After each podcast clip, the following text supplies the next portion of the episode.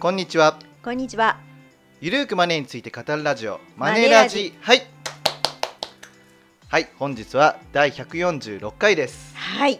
はい。でですね、うん。まあいつもよりはですね、はい。早い時期にお送りしてんですがそうですね。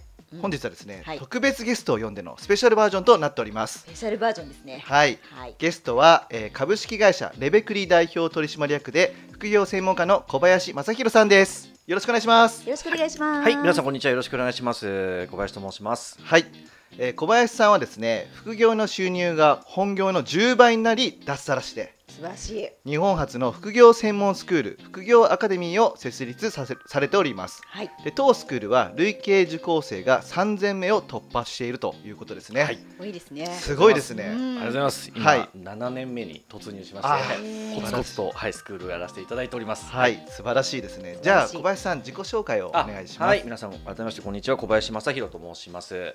あと私です。もともとは会社員やっていて、うんであのまあ本にも自分の本にも書いてるんですけど、あの年収があまり高くない20代の会社員で、うんうん。350万ぐらいの額面年収だった時に、うんうんあのお金の不安がすごくあって、うんうん。あとその自信がなくてですねお金的に。うんうんで何かやらなきゃいけないんですけど、うん。あの会社員を辞める勇気はあの26歳の僕には当時なくて、うん。で副業だったらできるかなとうん。思って、うん。それであの不動産とかですね、えっと、物販とか、うんうん。あのなんかウェブを使ったあのライティングですとか、うんうん。まあ、アフィリエイトですとか、うんはい。なんかあのトレードとか、うんうん。いろいろとその、えっと、挑戦するようになって、はい。それであのさっき紹介いただいた通り、はい。えっと、30歳から31歳ぐらいですかね、うん。はい。その時にあの副業の方がもう本業の10倍ぐらいになっていてすごいですね。すごい。5年ぐらいでそこまで行くことができて、えうんそれ結構早いんじゃないですか？あなんでそうすごいやってたんですよ。もう副業オタクみたいな感じでだいぶ睡眠不足で頑張っちゃうみたいな レベルでちょっとうんあのその時はあのこうすごいやりすぎてたんで皆さんにはそこまでやっていただく必要ないんですけど、ただ僕はそれでちょっと人生が変わってですね、うんで副業、まあ、僕の場合副業といっても、はい。あの実動でやるこう作業したり、ビジネスやる副業と、うん。あとあの投資資産運用も、あの副業みたいな感覚で、もう本業以外のあのその収入とか、うん。お金増やすものは全部投資も含めて副業だっていうことで、うん。いろんなことをもう30種類ぐらいですかね、あのやっていって、はい。それであの先ほどのような収入のレベルが来て人生が変わった時に、はい。であの人にその教えるようになっていったんですよね。で教えてほしいって言われて教えたりとか、あとその、えっと、31で僕それ脱サラする決断できたのは、はい。そのせ経済的にある程度こうあのレベルが上がったのと、うん。あのその相談いただく方が増えてきて、教えることがあのやりがいを感じて、うん。なるほど。それであのちょっとなりわいにしたいなと。はいはい。で会社員のあの現あの時間がもうその惜しいと思え思えるぐらいになったんで、うんうん。それで31で僕脱サラしたんですよね。はい、それで人に教えるようになって、はい。うんでちょっと頼藤さんに比べたら全然ですけどあの本はある程度出すようになうんなってですね、はい。2017年ぐらいから本出すようになって、うん。それであのちょっとえっと伝えるあのその拡大できてですね、はいはい。相談いただくケースも増えて、はい。あちょっとスクールやってみようかと。一人であの教えるコンサルティングだけじゃなくて、はい。スクールをやろうと、はいはい。で周りにこうすごい先生たちがいっぱいいたので、はい。うん彼らをちょっとスカウトしてスクールやろうということであの副業アカデミーというスクールを立ち上げて、うん。はい。あのそこであのご自分に合った副業を選んでいただいて、うんうん。これはもうビジネスも投資も含めてですね、うん。で皆さん生徒さん講座選んでいただいて、はい。あのその先生のもとあの実践して、うん。で結果出すみたいなスクールをあのやって今はい。7年ぐらいと、へー。こんな感じの、はい、人間なんですすね。ごいな。すごいですね。その副業をたくさんやってたのは、はい。やっぱりお金持ちになりたいみたいなそういうはい。勢いがあったんですか、ああうん。の最初はもっと、あのまあ、臆病な考え方で、うん。あのお金の不安をなくしたいぐらいでしたね、僕最初は。なのでうんあの本業がさっき申し上げた350万ぐらいの年収で、はいじゃあ、これお給料をはい。月5万円はい。上げられるかって言ったら、うん。会社員の昇給ってやっぱりはい。年に8000円ぐらいしか上がらなかったんうん。で、そんなもんじゃないですかうん会社。うん。いきなり1年間で5万とか上がらないじゃないですか、はい。出出世しないと。なんであの本業でその上げるの無理だから、はい。副業で月5万はい。をまずあの増やしたいっていうのが最初でしたね。なるほど。なんでお金持ちとかも全然そんな景色は見てなくて、はいはいとにかくこのお金の不安をちょっとでも和らげたいんだみたいなはい。レベルで副業を始めて、はい。でもやっぱり5万達成すると10万目指すって、うんうんうんうん。うん10万達成したらちょっとじゃあ月20万目指そうみたいにおやーっぱりこう基準が上がっていったんですよね。はいうんうんうんでだんだんその、えっと、収入の目指す目標が上がっていって、はい。でやがて確かに、うん。あのちょっとお金持ちになりたいなっていうのは途中から芽生えてきたりとか、でもあんまりリスク取りすぎると、うんあのなんかお金を失う経験もして、うん。あうん。甘くないなって思いながら、うん。ちょっとずつ階段上がっていってると。いう、はい。で結構僕がもともとすごい普通の兄ちゃんなんで、はいこれ他の人もできんなって思ったんですよね。自分がやってて。はい。なのでそれで教えるようになって、うん。でそれで結果出る人が増えてきてちょっとそこにやりがいを感じたみたな。ないるほど。そうやってこうちょっとずつ変わってきたっていう感じなんで、あの全然最初はもうなんていうんですかお金持ちなんてとんでもなくてああとその本出すとかも、はい。もう夢のまた夢、うん。もう雲の上の人のあのやることだと思ってたんで、はい全然なかったですね20代の時は。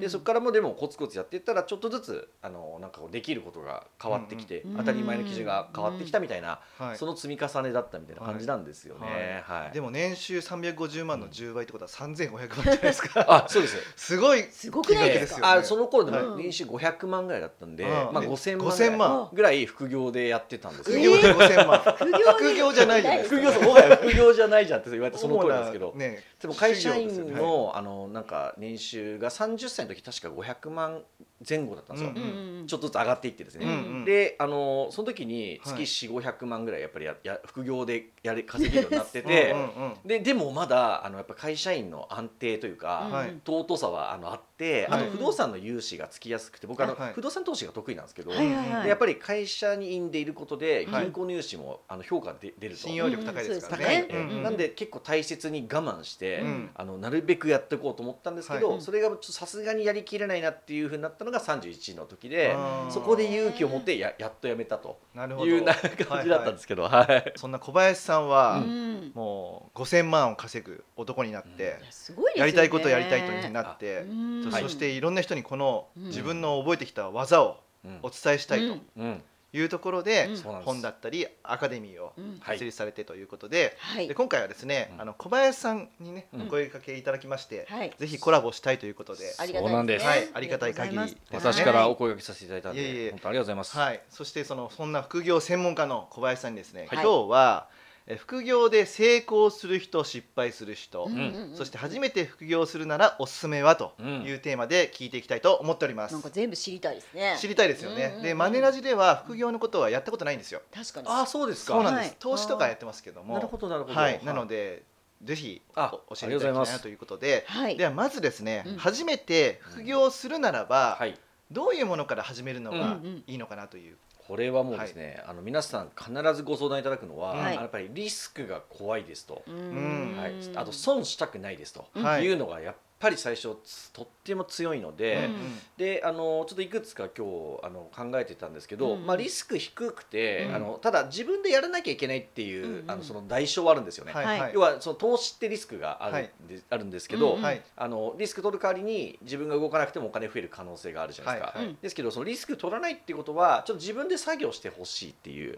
ところでうんうんであの2023年に、はい。あの日本人が、うん。あのやりたいことランキングっていうのを、うん。あの某メディアでやってて、はいはい。それ見たらあの1位がうん。ポイ活だったんですよ。おおー。お二人ポイントお好きですかね？ポイント好きです。あ、うんポイ活高山すごい貯めてます。ああそうですか。はい。でポイ活って日本人好きな1位だったんですよ。はいはいでちなみにおあの余談ですけど2位はうん。週休3日になりたいが2位だっあー。休みたいとか。休みたい。ですよ。で第3位がね副業だったんですよ。はい、なので、うん。あのポイ活と副業を掛け合わせたやつで結構今おすすめなのがあって、うん。はい。はい。であの、まあ、賛否あると思うんですけど、はい。実際再現性高いのは、はい。あの今話題の楽天ありますよ楽天さん、はいはいはい。楽天さんで楽天ポイントを貯めてる方多いと思うんですけど、はい。うんあれをね毎月10万ポイントとか毎10月万ポイント。20万ポイント貯める方法が今流行って流行るというか人気で、えーそう。10万ポイント。そんな貯まるんです。か1ポイント1万円なんで、はい。あ1ポイント1円なので、はい。10万円とか20万円相当のポイントを貯めるんですけど、はい。うんこれ何やってるかっていうと、はい。あの副業で結構再現性高いって言われているのが、うん。あのえインターネットを使った物販物品販売なんですけど、うん。はい。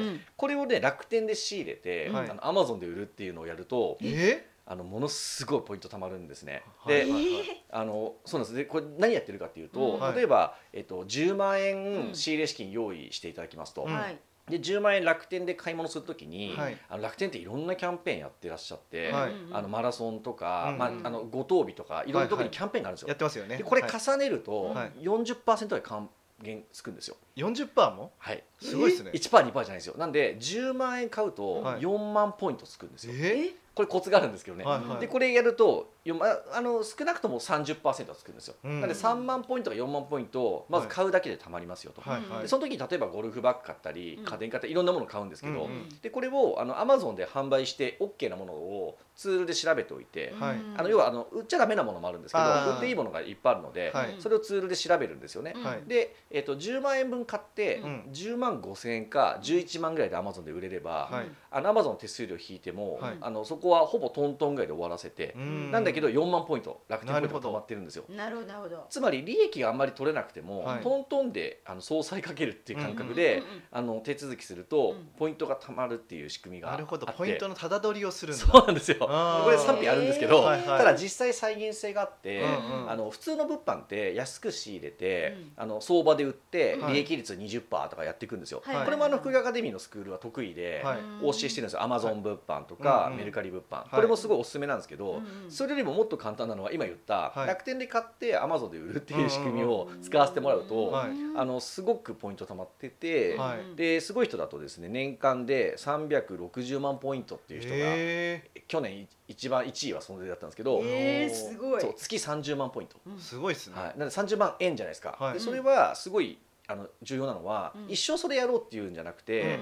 あの月30まあちょっと少なめ見てじゃあ月20万ポイント貯まりましたと、はい。そうすると20万円相当で、はい。ドラッグストアとかコンビニとかで買い物できるポイントじゃないですか、はいはいはい。なのであの本業の収入をはい。20万円節約できるんですよ、確かうんうんに確かに、うん。そしたらそれ全部貯金してくれって言っていて、で月20万貯金できたら、は1年で240万、で4年で約1000万貯まるんで、うん。それで1000万貯まったらあの、うん。僕が一番こう得意な例えば不動産。はい。アパート買う時のはい。頭金にその1000万のうち500万頭金入れてほどなるほど。5000万のアパート買おうよとか、はいはい。そういうふうにあの要は将来の資産運用の原資をわずか数年で作れると、数百万とか1000万を数年で作れれば人生結構変わってくるので、そういうブーストになればいいなと思って例えばそういうポイントせ取りっていうんですけど、うんとかを副業でやる方なんかは結構あの人気で、みんな結果出るんですよね。こういうのなんかはえポイント好きな人で、あのリスク取りたくない人は、あの同じ値段で売るんでほと,、ほとんど売れるんですよ。要はあの利益乗せないので、はい相場ですぐ売っていくので,で、仕入れも簡単なんですよ。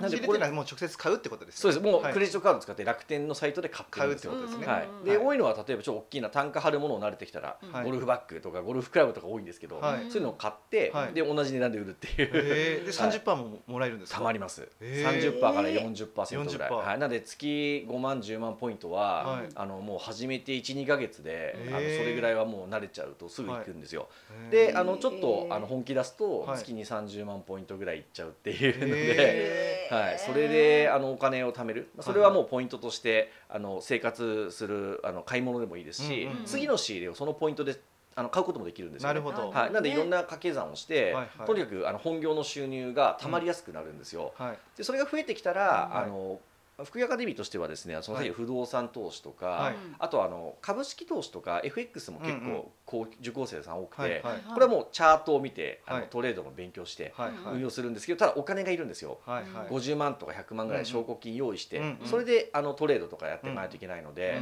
うんそのお金作る意味でも、はい。結構さっきの物販をポイントを絡めた物販は、はい。結構あのなんてスタートにちょうど面白いかなっていうなるほど。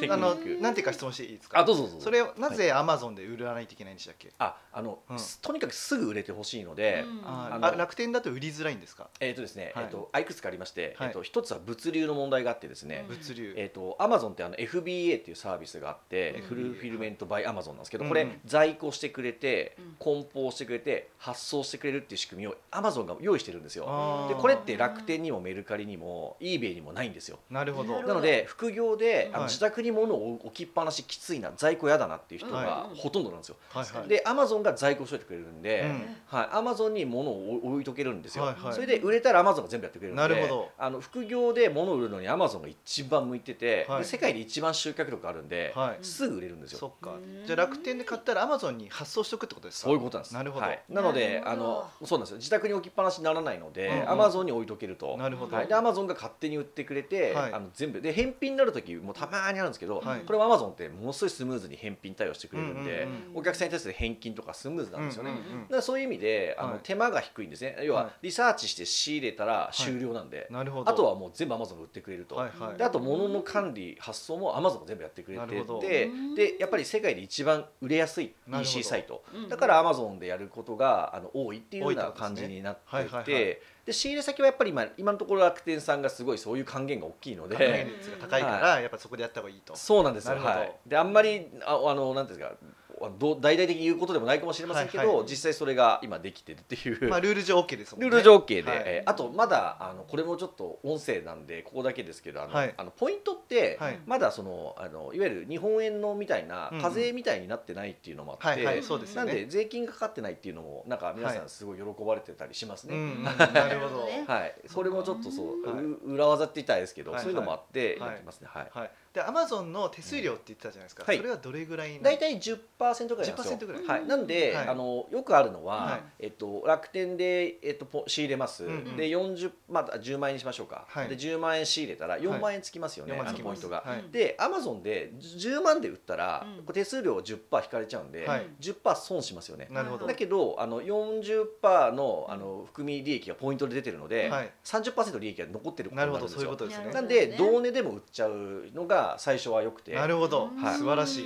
で慣れてきたらはい。もうちょっと高く売ります、うんえっと、3万で仕入れて3万はい5千とかで売って、はい。日本円の利益も取るし、はい。楽天ポイントも貯まるっていうのが次のステージ。なるほど。でこれ上手になってくるとそういう仕入れができるようになってきて。うんうん。で最終的には楽天ポイントとか別にどうでもよくなってきて、はいあのもうメーカーさんから仕入れた商品をアマゾンで売る本当のインターネット物販っていうのもあうんうん。のレベルが上がるとできまして、なるほど。これはもう利益30%ぐらいを目指して、日本円でちゃんと稼ぐ物販にこう消化させていくっていうかレベルを上げていくみたいなステップをあの皆さんに踏んでもらうっていうのが、はい。あのうちの中ではすごくその再現性が高くて、うんうん。皆さんが結果出るのはこのパターンがまず一つ。なるほど。あのおすすめかなみたいな。最初のその資金は用意しないといけないっていうところですよね。ハードルはなんで、まあ、最初できれば5万から10万ぐらいは欲しくて、うんうんうんでこれはあの不要品売ってもらうケースが多いですね。うん。いらない靴とか服とかをそれこそヤフオクとかメルカリで売って、うん。でお金作ってもらうかそれからあの本業収入から頑張って貯金していただいて、まあ、5万10万用意しようねと、でたまにもう100万ぐらい資金ありますって言っても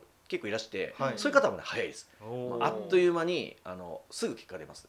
仕入れ資金が多いから。いやいいっすね。いやなんかポイントいいなと思ってその楽天ポイントをその投資にも回せるじゃないですかポイント投資。うんさすがそうなんですよ。楽天証券さんとかで、はい。今そうポイントがあの投資信託とか株個別銘柄にも使えますから、はい。だからそこで増やすっていう目線もありますよね。もうさすがうん。そそれはもうあの一つ上のレベルではそれややっている方もいます。楽天ポイントで投資しますみたいな、うん。最近そういうね、はい。方増えてますから、はい。はい。そういう展開もありですよね、はい、多分マネラジのリスナーはそれやりたいって思ってあーそうかもしれしないですね。ね。いいですね。いい方法を知ったのかなと思いますね。すいません。1個目でたくさん聞あいちゃって。すご他いね。にはなんかえっと、はい。そうですね、えっと、もう一つちょっとアナログですけど、はい。あのえっとそそもそも、うん。えっと物販のそはい。のリサーチすらちょっと面倒くさいっていう、方をいらっ結構いらっしゃって、でそういう時にこれちょっとやりたい人とやりたくない人はっきり分かれちゃいますけど、はい。あの運ぶっていう、うん要するに、えー、と運び屋物を運び屋の仕組み副業って今あって要するにあの軽貨物とか、はい。あとはあの今コロナ禍で広がったウーバーイーツ出前館みたいなありますよね。え物運ぶ系も、はい。あの期間決めてしっかりやると、うん。結構お金貯められるんですね。まあ、皆さんご存知の通り、はい。ウーバーイーツってあれやりたい日だけスマホアプリオンすれば仕事を受けられるんで、うんやりたい時だけやれますよね。うん。であの稼げるのもそうですし、はい。あと今うちあの副業アカデミーってあのレベクリという会社でやってるんですけど、はい。はい。うん。あの軽貨物の事業ももう2年ぐらいやってて、うん。軽貨物ったら物を運ぶやつですね。それこそアマゾンとかさっき出てきた売れたものをはい。個人宅には配達するのあそうですよね。なんか個人の人もはたまに来ますよねですね。あはい。れ今仕事めちゃめちゃ増えていて、まあ、楽天アマゾン、はい。あの要はえあとドラッグストア。こういうところが個人宅に配達する仕事がはい。ものすごい増えてて、はい。毎年数億個ぐらいあのこ個数が増えてるんですよ。そうなんですよ。でコロナ禍で余計在宅で買い物する人が増えたからだと思うんですけど、それで物を運ぶドライバーが足りないんですよ。うん。それで僕ら今あの軽貨物事業でドラッグストアさんとか、はい。それこそあのアマゾンさんもそうなんですけど、うんうん仕事を受けて、うん。でこれあの本業でやる人ももちろん必要なんですよ、はい。週5週5.5ぐらい頑張ってくれる方がいれば、はいもうあの手取りで40万とか。あそんなに？いきます。手取りへー。50万ぐらいいくんですよ。えー、そんなに？いきますいきます。全然いきますし、最最高月収手取り70万ぐらいの人います。あの本業だったら。その週5.5ってのは1日稼働はどれぐらいですか、えっと、大体、はい。えー休憩入れてはい。12時間ぐらいですかね、朝朝8時から働いて、はい。えー夜7時から8時に終わるぐらいなケースが、あの稼ぐ人は多いですね。なる。ほどなるほど、はい、であのただもっと定時の人もいて企業配って言って、うんうん。あの企業に配達する人は5時6時で終わるんですけど、うんうんうん。そうすると手取りがちょっと減るっていうか、あーっていうふうになってて、このはい。はい労仕事量によってちょっと差があの金額に差は出ますけど、うんはい。ただこれあの副業でも今できるものがあって、はい。あの例えば我々だとあのドラッグストアで、うん。ちょっと喋れないですけど誰もが知ってるドラッグストアさんが今全国に個人宅配送を始めてるんですよ。へでこれ365日なんですよ。うんなので、うんあの週5働けるドライバーさんははい。ありがたいんですけど、はい。週7は誰もできないじゃないですか。うんうん。で2024年からその労働のルールも厳しくなって、うんあのドライバーさんの勤務の時間ってあの制約があるんですね。うんうん。なんで週1週にうん。働配送してくださいっていうニーズが今あるんですよ。はい。なるほど。そうなんです、うん。そうすると、うん。あの週5サラリーマンやってる方が、うん。土曜日1日だけ、うん。あの物を運ぶっていうのをはい。やりたいですっていう人がいてくれれば、うん。あのそういう仕事が今ありまして、なるほど、えーでそのドラッグストアの個人宅配送をうちが今週6あ週7で365日回してるので、はいはい。週1週に入ってる方が結構今いるんですよ。はいはい。でこれ1日やると,、はい。えー、と売上でいうと2万ぐらい2枚もらえる。2万円売り上がって。でちょっと手数料とか、うんあの各種て経費が引かれるんで、うん。まあ、少なく見て1万6000円から1万7000円、おおあの1日で稼げるんですよ。引っ越しのバイトよりは楽ですね。そうなんですそうなんですうんで、ではい。あのこのドラッグストアの配送はもう車も、はい。あのえっとまああのそのえっと車も、うん。えっと用意されてるんですよ。なんでよ自分で買う必要がないんです。なるほど、はい、なんであの本業で軽貨物やってる人って大体軽自動車を自分で買うんですけど、うん。それもいらなくて、はい。あのもう用意されてる車にその日だけ乗って、はい。ああの自動車免許だけいるんですけど、はい。で1万5 6千円あのその週1回やると稼げるので、はい。これを月4回やると、うん。これだけで、えっと、6万とか、うんあのおー。7万ぐらいになるんですよね。あでこれで1年間で100万ぐらい貯金できるとか、はいはい。これもねリスク低いんですよ、うんうん交通事故だけ気をつけてもらえば、ガソリン代も払わなくていい。あガソリン代は全部含まれてなんて言うんでしょうね。あのさっきのあさっき売上の中からあそうです。あの引かれて最終的な手取りで1万5 6千円って言ったのは、うんガソリン代とか、ああと最近電気自動車が多いんですよ。あそうなんだ。で電気自動車とかのあの、はい。あのランニングコストもひ差し引いたら大体1万5 6千円が手取りっていう感じでへー。1日でそれがいくんですよ。はい。なので結構あのちゃんとあの収入になるのと、はい。あとあの配達の量があの日によって多かったり少なかったりするんで、はい。少ない日とかってすごいあの楽で、うんうん休憩時間の方が長かったりする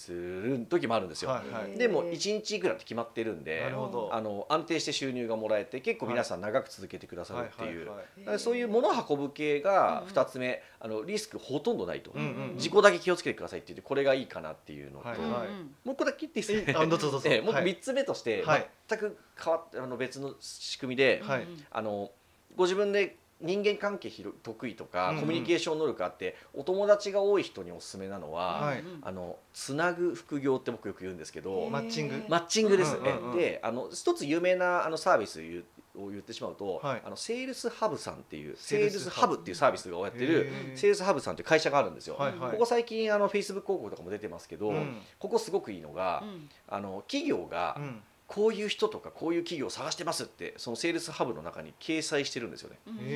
でそれをうん。あの私が例えばその紹介者だとしたら、はい。その情報を見て、はい。あ自分の知り合いで、はいえーいるんだと例えば、えっと、レストランの経営してる会社がシェフを探してますと、はい。っていうふうにそのセールスハブっていうプラットフォームに募集が出るんですよ。うんうんで僕が友達に料理人がいたら、はい。あ料理人紹介できますよって繋いであげるんですよ。はい。そうすると興味ありますってお互いが言ったら、はい。マッチングになるんですね。はいはい。でそうするとすごいのがあのじゃあお話聞きますっていうマッチングが決まった時点でその紹介者に5万円え？報酬が入るんですよ。結構入りますね。そうなんです。話今すだけで。話す場を決めただけで。あ決。めただけで。はい、で実際それが採用になる、うん。協業するか、うん。あの頓挫するかは関係なく、はい。マッチングする場を作っただけで報酬が一応今あの見ると最低5万になってへてー。僕が昔やった時最低2万3万だったのおがー。最近5万ぐらいには単価上がってて、はい。あのそういう報酬がもらえる要するにつなぐおつなぎすることでうん。マッチングできるだけではい。収入になるっていうのをオンライン上でできる副業が今人気なんですよ。えー、それすごい。そうね。これ人脈ある人はい。多いかもしれない。そうお二人みたいにはい。人脈ある方とか、うん。あの長く会社員やってていろいろお友達増えたり、あのそのビジネスパーソン知ってるとかっていう人は、うんあのこれやるだけで結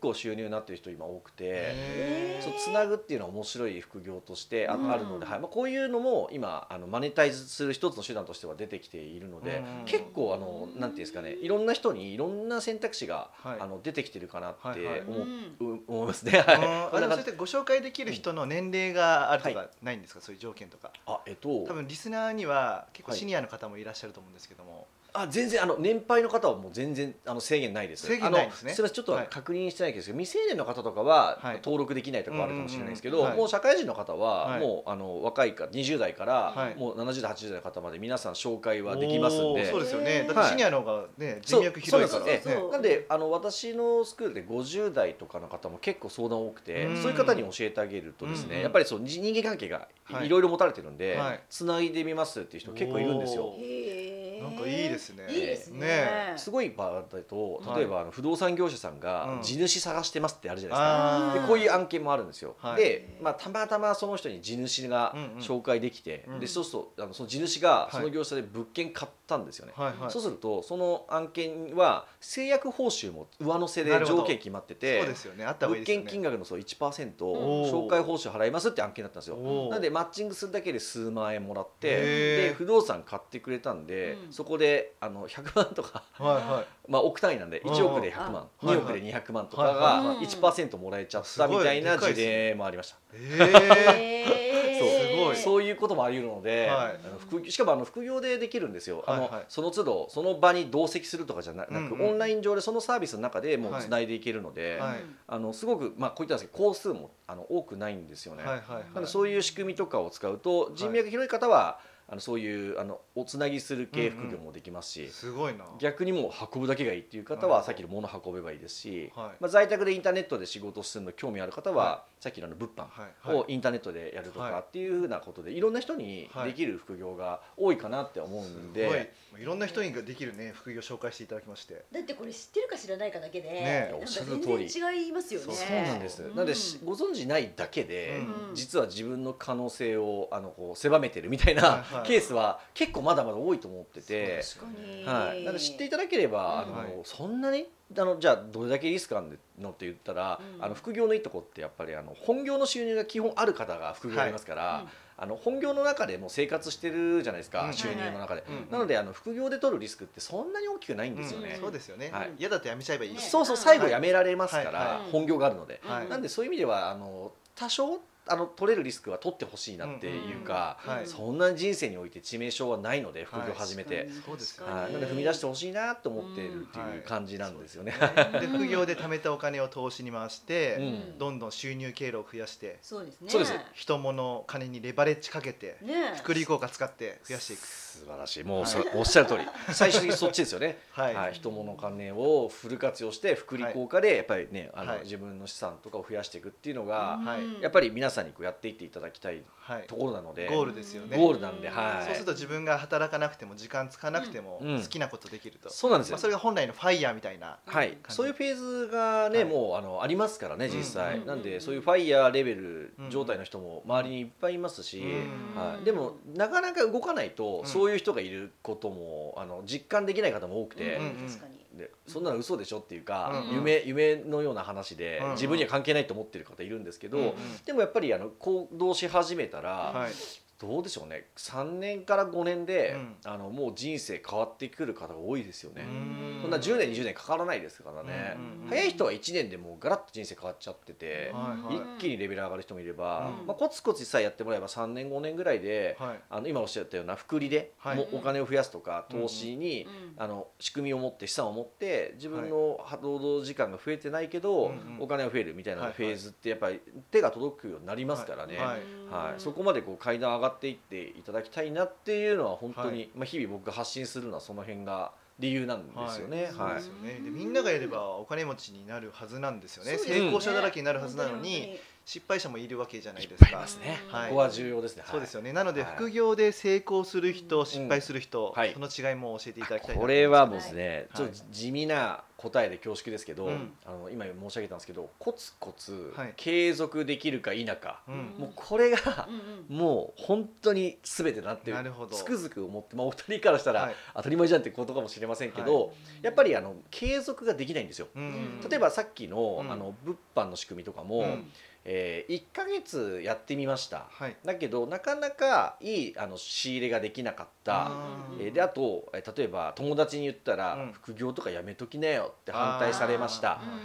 辛いからやめますと、うん。でこれでもう終わっちゃうと、はい。あの失敗結果が出ない。なるほど。まま終わっちゃうとか、はいはい。あの例えば僕が得意な不動産投資とかも、うんまあ、一般的に聞いたらもう危ないと。危ないっていうねうんニュースが多いからね。そうイメージありますよね。やめた方がいいと、うんうんででですからちょっと不動産始めようと思うんだよねって言うと、うんやめとけと、止められちゃうと。うん。もう本当にお前のためを思って言うけどやめとけってやっぱ言われちゃうんですよ、んんんん。そうするとえあのしばらくやめときますってやっぱりなっちゃうっていうふうに、うん結局やっぱり継続ができないんですね、うんで新しい挑戦すると、はい。あの必ずそういう摩擦が起こるっていうふうになっていて、うんまあ、反対意見だったり、はい。ちょっとうまくいかなくて損が出たりとか、うんあのこう辛いことが起こるんですよね、はい。これ全部僕摩擦っていつもまとめちゃうんですけど、新しいことをやろうとすると必ず摩擦が起こって、うんそれが辛いから行動を止めちゃうと、失敗しても行動を止めない人っては必ず、あの実を結ぶようになっていて、うんだけどあの失敗して辛かったり摩擦が起こって反対されて嫌だから、うん。やめるってなっちゃうんですよ、うん。そうするともう結果が出ないっていうのがもう一番多いのはこれですね、うん。はい、逆に言うと続けてさえいただければ、はい。遅い早いありますけど、はい。ほぼほぼ皆さん結果出しますね、はいはい。続ければ。なるほど。これが一番難しいそうですよね。ところです。その続けるためには、うん。一緒にやってる仲間とか共に走ってくる伴走者が必要なんじゃないですか。ものすごいそこで小林さんのあありがとうございます。いやそうなんです。なので、はい。僕もそうでしたけど、うん。教えていただける人とか、うん。あと同じ目標を持って横で頑張ってるみんな、うんうんこういう人がいると、うん。自分も頑張ろうってやっぱりなってきたり、うんあとちょっと先行く人がうん。いい結果出してるんですよ、はいはいはい。そうするとうわ本当にこんなふうになるんだっていうのが